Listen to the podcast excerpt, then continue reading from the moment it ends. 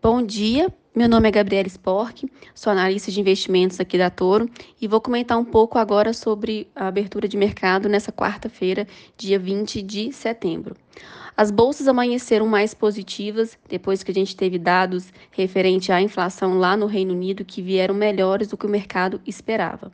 O mercado esperava uma inflação cheia próxima dos 7% e esse número veio 6,7, mais baixo desde fevereiro de 2022. Olhando para o núcleo, que exclui os bens voláteis como alimento, energia, esse número também veio bem melhor do que o mercado esperava. O mercado esperava ali por volta de 6,9 e veio 6,2. Com isso, amanhã a gente tem a decisão de taxa de juros do Banco Central inglês. E anteriormente esse dado, 80% do mercado precificava que haveria sim uma alta de 0,25 na reunião de amanhã.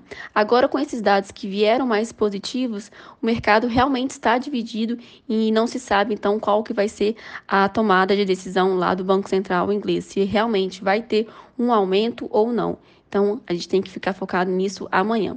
Falando agora um pouco mais de hoje, hoje é a famosa super quarta, onde a gente tem a decisão de taxa de juros tanto aqui no Brasil quanto lá nos Estados Unidos. E ambas é pra, está praticamente já precificado. Ah, 99% do mercado acredita que a os Estados Unidos não vai ter um aumento, né? Vai ter uma manutenção da sua taxa.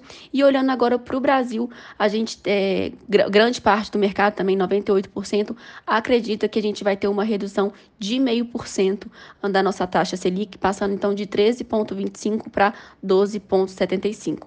O que pode movimentar o mercado, então, em si, é justamente o tom né, do discurso do presidente uh, do Fed, Jeremy Powell, depois da, do comunicado dessa decisão, aquele bate-bola bate que ele tem normalmente com os jornalistas e principalmente também o gráfico de pontos. O gráfico de pontos é onde mostra em detalhes o que cada de, dirigente do Fed acredita e espera né, de percepção econômica para a economia americana nos próximos, nas próximas, nos próximos meses, próximas semanas, perspectiva de inflação final, taxa de juros terminal. Então, isso sim pode movimentar o mercado né, e fazer preço.